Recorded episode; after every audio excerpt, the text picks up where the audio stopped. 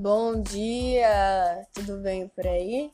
Quem está conversando com vocês novamente é Mariela em Câmara, nesta sexta-feira, 3 de abril, em pleno isolamento social devido ao Covid-19. E vamos começar com uma citação de Chico Buarque de Holanda. O que será que será? Que dá dentro da gente e que não devia, que desacata gente, que é revelia, que é feito uma aguardente que não sacia, que é feito estar doente de uma folia. Todos nós, diariamente, apresentamos nossos altos e baixos. E entre esses altos e baixos estão as explosões de raiva, tristeza, impulsividade, teimosia, que em alguns dos casos é chamada até de persistência, quando o resultado é positivo, instabilidade de humor, ciúmes intensos, apego afetivo, desespero, descontrole emocional, medo da rejeição e principalmente a insatisfação pessoal.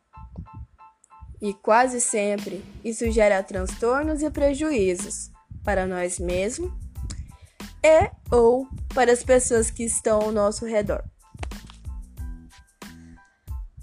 Só que eu quero enfatizar tudo isso porque quando esses comportamentos disfuncionais apresentam-se de forma frequente, intensa e persistente, eles acabam por produzir um padrão existencial marcado por dificuldades de adaptação do indivíduo ao seu ambiente social. Sim, e quando eu falo desse ambiente social, eu falo do ambiente ou comunidade escolar, eu falo dos seus grupos de amigos, dentro do seu trabalho e principalmente a família. Porque quando isso ocorre, podemos estar diante de um quadro bastante complexo, confuso e desorganizado, que é denominado transtorno de personalidade borderline, o TPB. Com isso, eu quero apresentar um livro a vocês que tem como título Corações Descontrolados, Ciúme, Raiva, Impulsividade, o Jeito Borderline de Ser, da autora Ana Beatriz Barbosa Silva. Ela também é autora de Mentes Perigosas. E para quem gosta de ler, esse livro te trará uma boa leitura tanto para você que é border e quer se conhecer melhor, e para as pessoas que convivem com o border. A autora usou uma linguagem muito simples e de boa compreensão e trouxe vários exemplos de pessoas com TPB que ela atendeu em seu consultório. Contudo, eu quero enfatizar isso que a base para o estudo aprofundado neste assunto veio através de uma amiga dela de infância, que conseguiu estragar o Natal dela ao se meter em uma grande confusão por não aceitar o término do namoro e então ela perceber do que se tratava, né? Que é esse transtorno de personalidade. E conversando com vocês um pouco mais profundo, e relacionado a eu,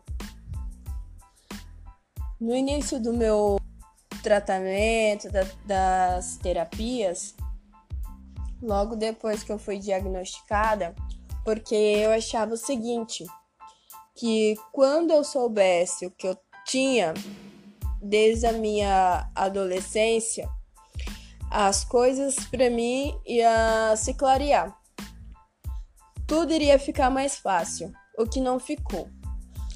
E teve então um dia em que eu voltei de uma sessão com a psicóloga. Ela é uma excelente profissional, tenho ela como minha amiga e é alguém que eu, com quem eu posso contar. E eu havia voltado como se fosse um soldado marchando.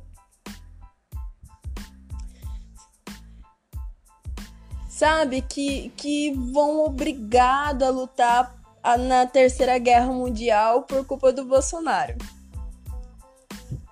É, gente. E esse exagero na reação se deu ao fato de eu ter ouvido mais uma vez que eu preciso aprender a ser flexível e que nem sempre as pessoas vão agir conforme aquilo que eu acho correto, que é a minha verdade absoluta. Todos nós, desde criança, a partir do momento que passamos a viver em sociedade, nós nós criamos, né, assimilamos aquilo que é moral, imoral, ético. Só que é incrível como eu consigo perceber isso muito mais fácil isso me afeta. E principalmente quando as pessoas não vivem um padrão moral é, que eu tenho para mim como verdade absoluta. E a gente sabe que não existe essa verdade absoluta. E eu tenho que aprender a lidar com isso da melhor forma possível.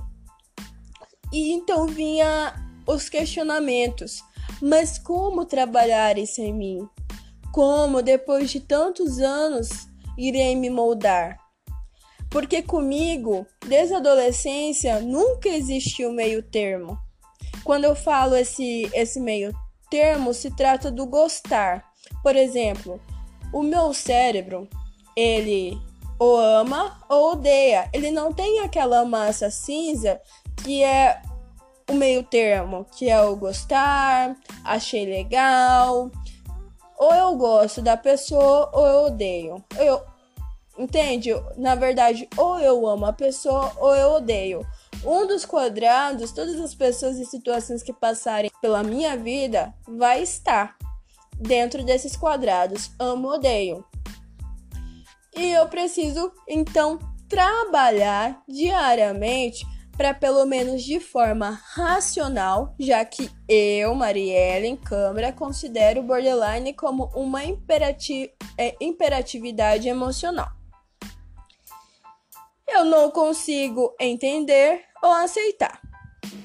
Então, para mim, desde a adolescência, sempre foi 880, amor ódio, verdade ou mentira, vida ou morte. E quando eu preciso tentar aprender a gostar, aceitar e entender, é a minha morte que está causando. Eu sinto como se estivesse sendo é, assassinada, ou cometendo um cometendo um afogamento, passando por um afogamento. Isso é muito sufocante. Eu sinto isso na minha pele. E novamente, o que acontece depois de raciocinar isso é que a minha mente se acelera, a ansiedade, que nunca se vai, pois ela é uma angústia que me pertence, me deixa com falta de ar ao ponto de eu pensar que tem oxigênio para todos. E quando eu falo oxigênio para todos, é oportunidade para todos de mudarem. Menos o suficiente para que eu respire novamente e quem sabe pela décima vez no dia eu estou em lágrimas. Isso foi bem no início da terapia. Para vocês verem, eu descrevi de forma muito intensa porque era o que eu vivia. É claro que com o tempo, a partir dos conhecimentos adquiridos, a gente vai raciocinando e criando metas de melhoria, né, de convivência. Isso é um esforço a mais, para que eu consiga me relacionar bem com as outras pessoas, mas isso não é impossível. Impossível. É, por enquanto eu quero dividir isso com vocês e no próximo podcast eu estarei conversando com vocês, por exemplo, de, de formas que eu usei para para trabalhar isso melhor. A questão da socialização então, gente, beijos e até a próxima.